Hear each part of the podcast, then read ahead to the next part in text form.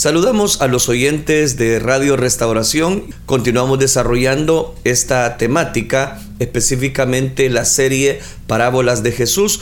Hoy vamos a continuar hablando acerca de el fariseo y el publicano. Esa parábola de el fariseo y el publicano.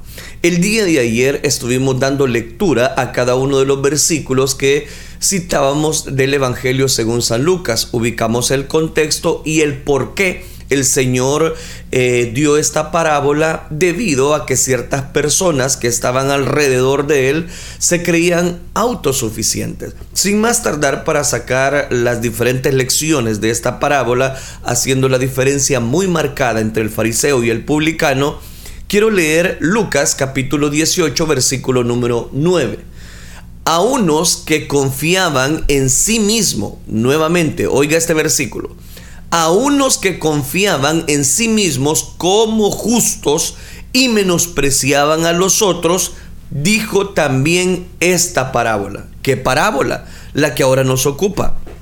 Es la del fariseo y el publicano. O sea que dentro de este núcleo de personas que el Señor, el cual estaba disertando, predicando, sanando, confiando, resulta interesante de que algunos de ellos eh, y específicamente Lucas lo declara, que el público estaba eh, queriendo alcanzar la misericordia, por qué no decirlo, la benevolencia de Jehová, pero que entre ellos habían unos que confiaban en sí mismos, que eran personas justas, y menospreciaban a otros eh, diciendo que específicamente se creían autosuficientes. El texto griego usa un pronombre indefinido que traducido específicamente como a unos, que significa todo el mundo o alguien o cualquiera. Esta parábola no estaba dirigida a un fariseo específico o incluso a todos los fariseos en particular, como la parábola del buen samaritano que estudiábamos la semana anterior. Esta parábola es un mensaje para todos, sin excepción. Que, las personas muchas veces se autoconfían, confían en sí mismos, se confían que son justos y menosprecian a otras personas. Como acabamos de ver, esto incluye a toda persona no regenerada. Hay un aspecto específicamente evangelizador deliberado en esta parábola.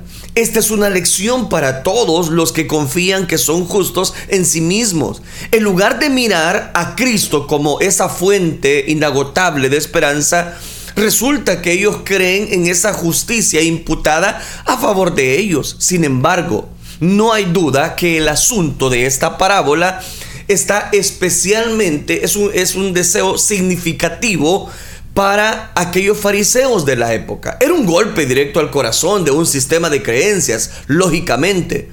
Ellos no solamente eran justos ante sus propios ojos, sino también odiosos en todas las enseñanzas que el maestro decía.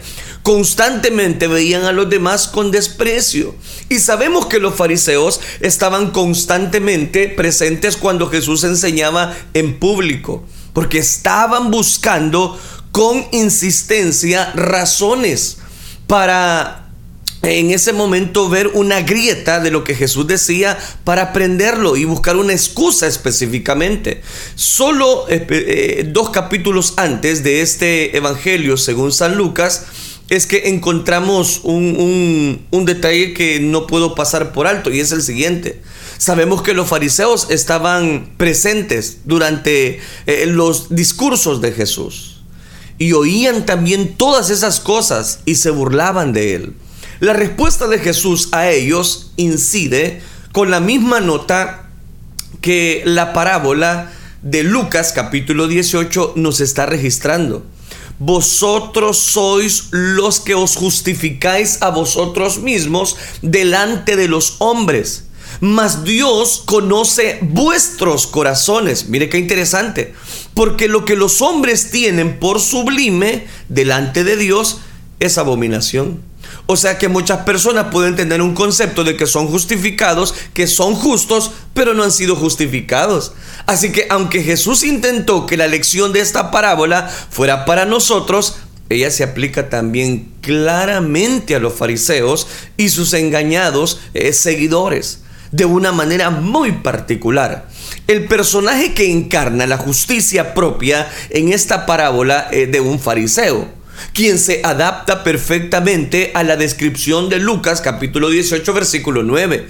Claramente él era alguien que confiaba en sí mismo, mientras que despreciaban a los demás por sus grandes fachadas, sus flecos y filacterias, como ellos se vestían opulosamente y veían de menos a los demás.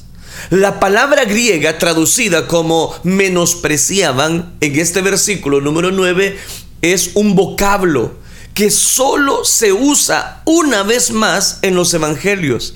Y, se le voy a y le voy a dar la cita en Lucas capítulo 23 versículo 11, donde dice, entonces Herodes con sus soldados le menospreció y escarneció a Jesús, vistiéndole de una ropa espléndida.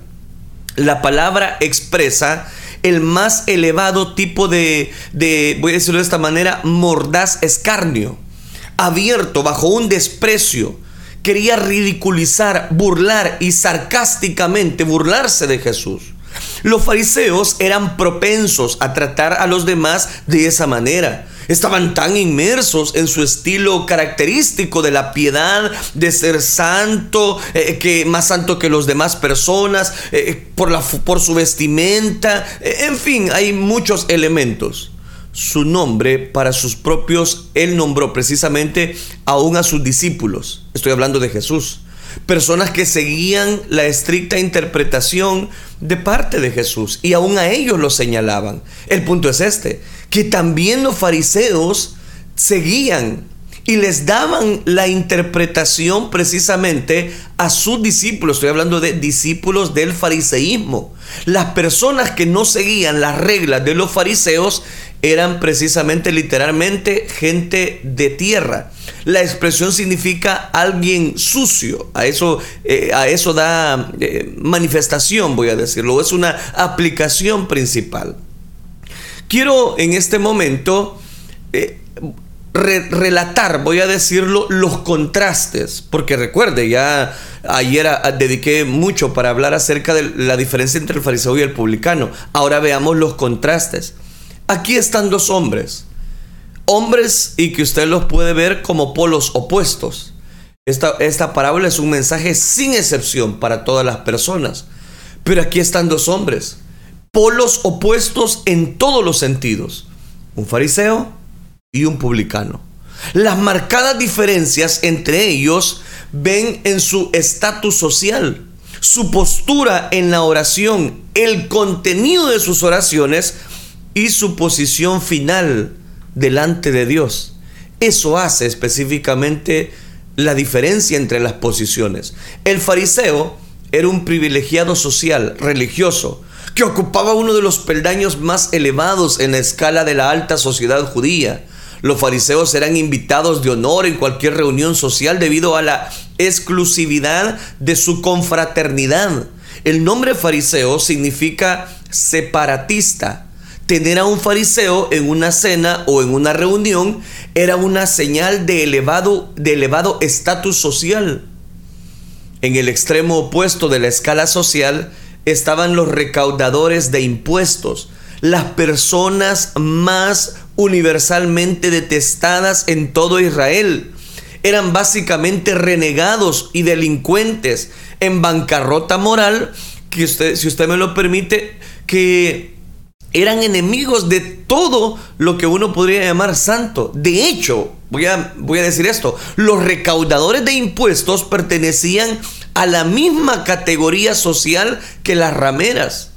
Por algunos pasajes de los evangelios sinópticos como el de Mateo capítulo 21, versículo 31 y 32 los, comparaban a los recaudadores de impuestos como los borrachos, según Lucas capítulo 7, versículo 34. La mayoría de ellos se rodeaba de tales personas. Tenían fama de ser eh, no solamente deshonestos, crueles, sino también moralmente eh, en todas las formas imaginables que uno pudiera pensar. Los recaudadores de impuestos compraban franquicias de los conquistadores romanos El acuerdo les obligaba a pagar una cantidad fija a los romanos cada año. Cualquier cosa que recogieran más de esto quedaba para ellos. Las riquezas que acumulaban las obtenían mediante el aprovechamiento injusto de su propio pueblo, por eso caían mal. Eran miserables traidores a su religión, a su nación, excluidos de toda actividad religiosa y de las relaciones alejadas de Dios, lo más bajo de los bajos, por completo, sin posición social, sin que importara la cantidad de riquezas que pudieran acumular mediante el robo, el hurto y la exhortación. Extorsión, perdón. Cobra entonces tanto valor. Mire, las posturas son muy diferentes. El contraste en el comportamiento físico de estos dos hombres es también significativo. El fariseo, puesto en pie, oraba consigo mismo. Dice que oraba consigo mismo y que oraba. Bueno, si usted, si usted lo nota, él está desarrollando su forma de oración puesto en pie, como dando referencia a que necesitaba que lo vieran. Estaba bien, incluso normal, que perteneciera erguido. Jesús dijo a sus discípulos, y siempre que os pongáis de pie a orar, orar, perdonad. De pie era y sigue siendo quizá la postura normal para, para la oración dentro del templo, según la cultura, no me malinterprete. Los hombres de Israel acostumbraban a tener los ojos y las manos levantadas hacia el cielo cuando oraban se mantenían así, listos para recibir del Señor. Era una postura que significaba tanto alabanza como sumisión. Así que en sí mismo el hecho de que el fariseo estuviera de pie no era un problema. Lo que es significativo de su postura es la manera que eligió para posicionarse en un lugar distintivo en la que sin duda se destacará y estuviera al margen de todos. Jesús mencionó esta práctica de los fariseos en un sermón del monte, allá en Mateo capítulo 6 versículo 5. Y cuando ores, no seas como los hipócritas, porque ellos aman el orar en pie en las sinagogas y en las esquinas de las calles para ser vistos de los hombres. Este fariseo estaba sin duda en un lugar importante en el patio interior y por eso lo llevo a mención lo más cerca que podía llegar al lugar santísimo, porque en su propia mente le pertenecía estar ahí. Ese transformo, eh, eh, eh, es decir, ese, esa forma de hacerlo él, era su postura de adoración, era un signo de orgullo ostentoso en sí mismo. El publicano también se ubicó en un lugar aparte, no visible no visible en el centro por donde todos pasan o en algún pedestal en el patio interior, sino que estaba lejos. No quería ni aún alzar los ojos al cielo. Eso lo, eso lo dice Lucas 18:13. En otras palabras, el recaudador de impuestos se quedó al borde exterior de los terrenos del templo. ¿Por qué? Porque él sabía que no merecía estar en la presencia de Dios. O incluso ante otros adoradores era un personaje que no se sentía capacitado. Él lo sabía y se reflejaba en su postura. A diferencia del fariseo, no podía ni siquiera alzar los ojos. Estaba abrumado con un profundo sentimiento de culpa, de vergüenza intensa y un, sentido total de desgracia. Sabía que era indigno y lo confesó sin ninguna excusa o condición. No hay ni siquiera un indicio de justificación propia. Sintió claramente el peso de su alejamiento delante de Dios. Toda en su postura lo decía. Jesús dice que se golpeaba el pecho, versículo 13 de Lucas capítulo 18, se golpeaba el pecho. Orar con la mirada hacia abajo y con las manos sobre el pecho era una postura de humildad. Este hombre fue aún más allá de eso.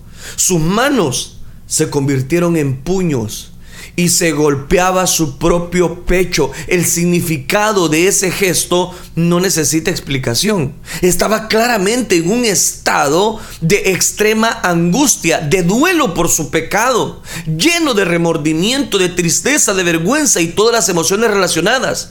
No hay paralelo para esto en el Antiguo Testamento y solo hay otro lugar en el Nuevo Testamento donde se menciona este gesto. Lo vemos alrededor de la cruz, justo después de que Jesús murió. Allá en Lucas capítulo 23 versículo 48 dice que toda la multitud de los que estaban presentes en este espectáculo, viendo lo que había acontecido, se volvían golpeándose el pecho. Este gesto lo menciona en la literatura extra bíblica antigua, pero sobre todo asociado con el dolor de las mujeres. Así que aquí está un hombre haciendo un gesto muy inusual que demuestra la angustia extrema. ¿Y por qué el pecho? ¿Por qué no algún otro sitio en el cuerpo? Proverbios capítulo 4 versículo 23 ordena, guarda tu corazón porque de él mana la vida. Nuestro verdadero carácter se define por lo que somos por dentro, por el interior de la persona el asiento de nuestros pensamientos, deseos y efectos es específicamente las escrituras. Hablan de esto como el corazón. Jesús mismo afirmó, porque de dentro del corazón de los hombres salen los malos pensamientos, los adulterios, las fornicaciones, los homicidios, los hurtos, las avaricias, las maldades el engaño, la lascivia, la envidia, la maledicencia, la soberbia, la insensatez, todas estas maldades de dentro del corazón salen y contaminan al hombre. Mateo, Marcos capítulo 7, versículo 21 al 23. Por supuesto que Jesús no está hablando del órgano literal en el pecho.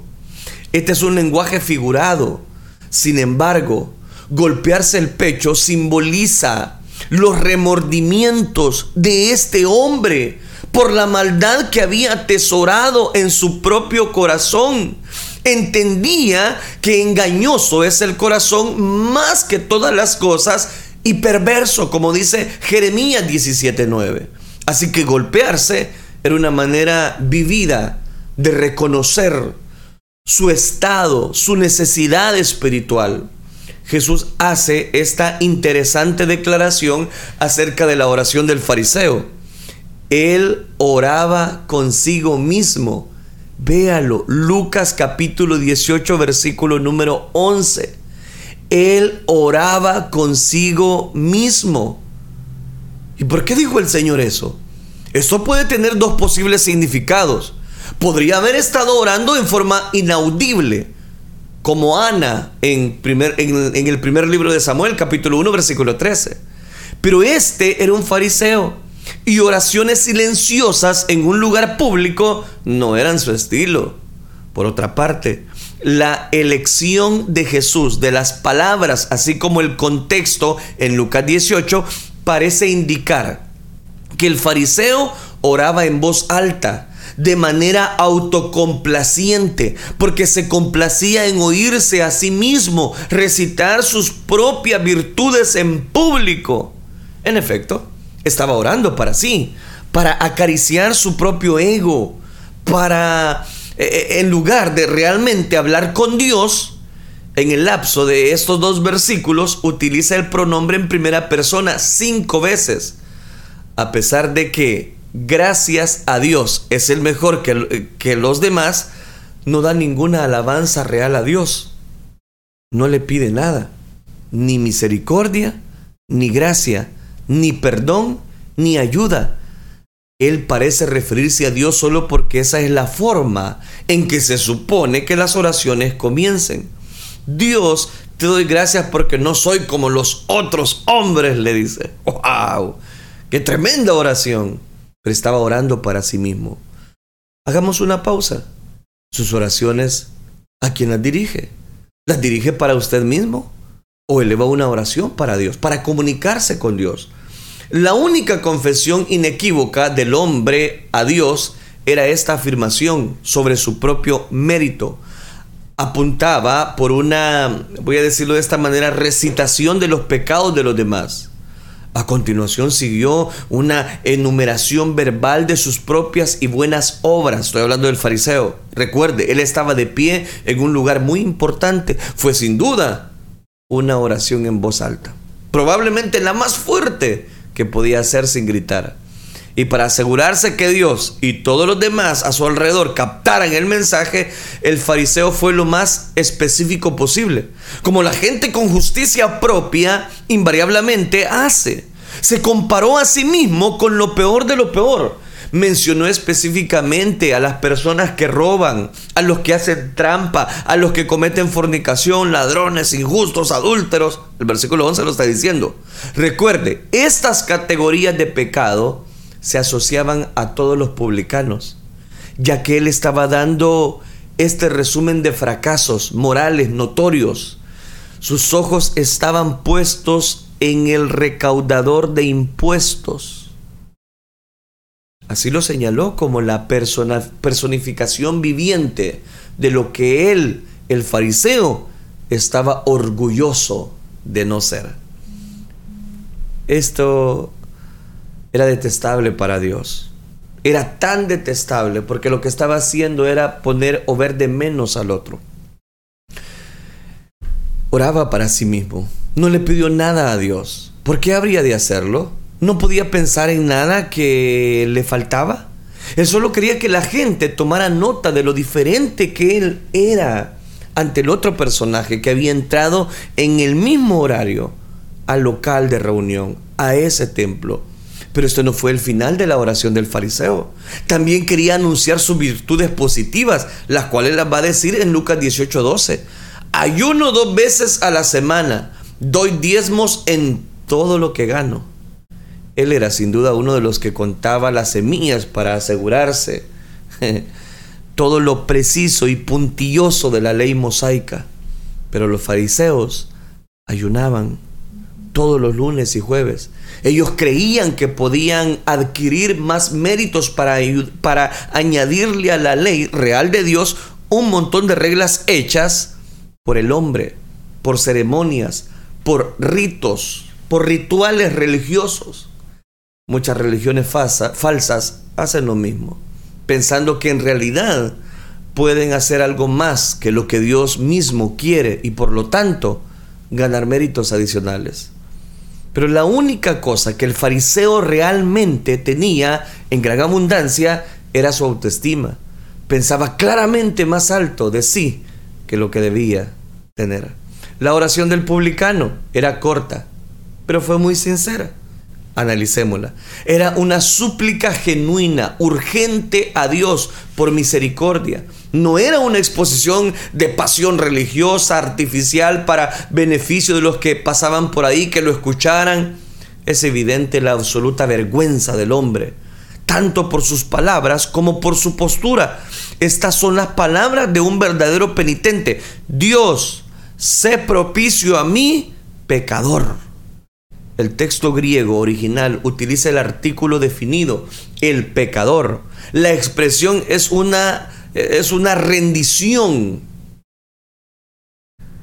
Y aquí hay, un, aquí hay un pasaje que sustenta muy bien esta realidad, que Pablo le escribe a Timoteo en el capítulo número 1, versículo número 15, en su primera carta. Pecadores de los cuales, dice Pablo, yo soy el primero. Este hombre se preocupaba por su propia culpa, no por la de otra persona confiesa su necesidad de gracia, algo a lo que el fariseo no quiso, no hizo referencia en, en toda esa oración, muy elocuente que quizás pudo elevar. El fariseo y el publicano en realidad tenían muchas de sus creencias fundamentales en común. Ambos entendían que las escrituras del Antiguo Testamento revelan al verdadero Dios, Yahvé Ambos creían en Él como el Dios de Abraham, de Isaac y de Jacob, el Dios de su palabra por medio de Moisés, David y todos los profetas. ellos tenían muy bien definido eso. Creían en el sacerdocio del Antiguo Testamento y en el sistema de sacrificios. Su creencia en estas cosas lo que les llevó a ambos al templo. Esto significa entonces que el fariseo creía en la necesidad de expiación. Nadie con el conocimiento de la ley que tenía un fariseo podía creer que estuviera totalmente libre de pecado. Pero al parecer pensaba que se había ganado el derecho de ser perdonado. En otras palabras, creía que había expiado de manera eficaz por sus propios pecados. Pensaba que sus buenas obras superaban y anulaban sus faltas, había ofrecido los sacrificios necesarios, había actuado mucho mejor que la mayoría. Sin duda, sin las buenas obras y la devoción religiosa pudieran inclinar la balanza de la justicia divina a favor de alguien, este fariseo estaría entre las personas que merecían un lugar de gran honor y démosle un aplauso al fariseo. Pero este fariseo estaría entre las personas que merecían un lugar de gran honor. No esta es la forma en que la mayoría de las personas religiosas piensa. La mayoría no es reacia a pensar, a analizar, a confesar su pecado. Al parecer no puede considerar el hecho de que sus buenas obras no pueden ganar algún mérito entre ellos, para ellos. Piensa que Dios va a perdonar las cosas malas que han hecho porque se han ganado su favor con sus buenas obras. El publicano quizás pensó de esta manera alguna vez, pero la vida le había llevado a la conclusión de que no tenía nada con lo que negociar al favor de Dios. Sus mejores obras estaban contaminadas por la verdad tan obvia de quién era la realidad en su corazón. La diferencia fundamental entre el fariseo y el publicano se reduce a una muy clara y obvia distinción entre los dos hombres. El fariseo pensó que podría agradar a Dios por su cuenta. El cobrador de impuestos sabía que no podía. El publicano se arrepintió verdaderamente. El fariseo parecía no sentir necesidad de arrepentimiento. Esta misma distinción nos divide a todos en dos categorías claras. Varias lecciones claves surgen eh, del contraste vivido que Jesús hace entre estos dos hombres. Por un lado, el ministerio del Evangelio verdadero debe conducir a los pecadores al arrepentimiento. No es suficiente decirles específicamente a los pecadores que Dios los ama y tienen un gran plan maravilloso para sus vidas. Antes de que el Evangelio pueda llegar a ser verdaderamente buenas noticias, el pecador debe haberse enfrentado con las malas noticias abundan personas religiosas, lo sé, que creen muchas cosas que son bíblicas, profesan fe en Jesucristo, cantan himnos acerca de la cruz, de la resurrección. La mayoría confiesa libremente que han pecado, pero demasiadas personas, incluso dentro de las iglesias, no ven la verdadera gravedad del pecado. Piensan que son bastante buenas, Piensan que son caritativas, religiosas para anular cualquier culpa que incurra por pecar. Esto es lo que creía el fariseo. Pero observe cómo el recaudador de impuestos oró. Dios, sé propicio a mí. Esta frase es muy importante. El lenguaje que utilizó no es un alegato general de clemencia, estaba utilizando el lenguaje de la expiación. Él sabía que la paga del pecado es muerte y que el alma que pecare morirá. Tal vez pensó que esas palabras de Abraham a Isaac, Dios se proveerá de cordero para el holocausto. Entendía la lección central del sistema de los sacrificios, que sin derramamiento de sangre no hay remisión de pecado. Porque la vida de la carne en la sangre está y yo os la he dado para hacer expiación sobre el altar de vuestras almas, y la misma sangre hará expiación de la persona. Aquí le estoy citando. Levítico capítulo 17 versículo 11. El recaudador de impuestos le confesó que era un pecador sin esperanza.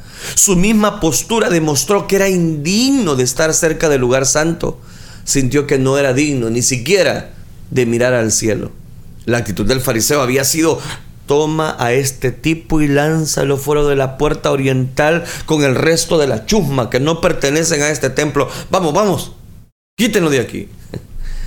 Jesús debe haber logrado fuertes manifestaciones de asombro o, indignación de quienes le oían cuando afirmó, os digo que éste descendió a su casa justificado antes que el otro.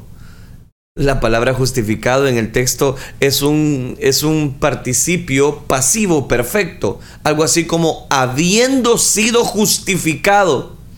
Él está describiendo aquí un tiempo pasado, una realidad ya terminada, al igual que Romanos 5.1. Por tanto, habiendo sido justificados por la fe, tenemos paz para con Dios por medio de nuestro Señor Jesucristo. El resultado es una posesión en tiempo presente, al igual que Romanos 8.1. Ahora pues, ninguna condenación hay para los que están en Cristo Jesús. El recaudador de impuestos ahora era permanentemente recto ante Dios. Esto había hecho pedazos las sensibilidades teológicas de los fariseos. Pero cuando Jesús le dijo, os digo que, estaba dejando claro que no tenía necesidad de citar a algún rabino eminente o escriba. No estaba considerando doctrinas de la tradición judaica. Estaba hablando con absoluta autoridad divina. Dios encarnado, el Santo de Israel, el Inmaculado, el sin pecado Cordero de Dios, estaba enseñando que en un momento de gracia el pecador más grande puede ser declarado justo de una manera instantánea. Pero ¿cómo se obtiene eso? Por el perdón de los pecados. La justificación de este publicano fue una realidad instantánea de parte de Dios. Dios lo declaró justo de la misma manera que un juez da el veredicto sobre el acusado por un decreto forense. No hubo ningún proceso, ningún lapso de tiempo, ni temor de, al purgatorio. Él descendió a su casa justificado, dijo el Señor. Y finalizó la parábola. No por algo que había hecho, sino por lo que había hecho a favor de él. Recuerda, el recaudador de impuestos entendía plenamente su propia impotencia. Tenía una deuda imposible de pagar que él había podido. Lo único que podía hacer era arrepentirse y suplicarle a Dios que le proveyera la expiación tan necesaria la declaración de Cristo de que este hombre estaba justificado no era ficción, no era un truco o un juego de palabras que Jesús estaba diciendo en medio de la parábola. Dios no puede mentir. Es que él no estaba mintiendo. El Hijo de Dios, ¿cómo va a mentir? Así que, ¿de dónde el publicano obtuvo una justicia que excedía a la del fariseo? ¿Cómo podía el recaudador de impuestos traidor convertirse en justo ante los ojos de Dios? La única respuesta posible es que recibió una justicia que no era suya. La justicia le fue imputada a él por fe. ¿De quién era la, la, justicia que le fue contada? Solo podía ser la perfecta justicia de un sustituto impecable, quien a su vez deberá llevar los pecados del publicano y sufrir el castigo de la ira en su lugar. El Evangelio nos dice que es precisamente lo que hizo Jesús. Esta es la única manera en que el recaudador de impuestos podría ser justificado. Dios debe declararlo justo, imputándole la justicia plena y perfecta de Cristo, perdonándole de toda maldad, librándole de toda condenación. A partir de ese momento entonces, el pecador justificado permanece ante Dios en una justicia perfecta que ha sido contada a su favor. Esto es lo que significa la justificación. Es el único evangelio verdadero. Cualquier otro aspecto de la doctrina de la salvación emana de una verdad fundamental. Permítame concluir, porque el tiempo se me avanzó. Nuestro Señor termina esta magnífica historia con un simple proverbio porque cualquiera que se enaltece será humillado, y el que se humilla será enaltecido. Lucas 18, 14. La palabra enaltecido en un contexto es sinónimo de justificación. El que se humille a sí mismo en fe arrepentida obtendrá justicia. En el sentido estricto, solo Dios es verdaderamente exaltado y por lo tanto solo Dios puede exaltar a los hombres. Él hace esto a conferirles específicamente su justicia, su amor, sus caricias, su ternura, su, voy a decirlo de esta manera, bienaventuranza. ¿Por qué? Porque solamente a través de Cristo Jesús es que usted y yo obtenemos el perdón de los pecados. Todos los esfuerzos por, para lograrlo por su cuenta le dejarán humillado, lo van a aniquilar. Es importante entonces, para decirlo de otra manera, los malvados piensan que son buenos, los salvos saben que son malos. Los malvados creen en el reino de Dios, es para los que son dignos de ellos. Los salvos saben que el reino de Dios es para aquellos que se dan cuenta de lo indigno que somos.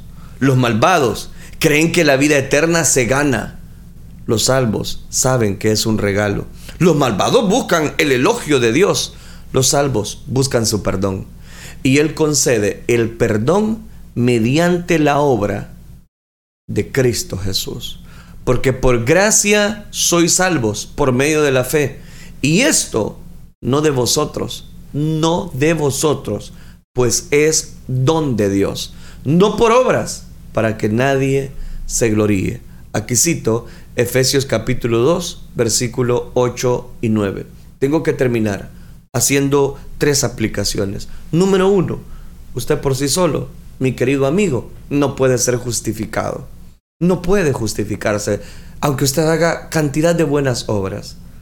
Pero usted no puede ser salvo solo por un mérito o por un logro que usted ha obtenido.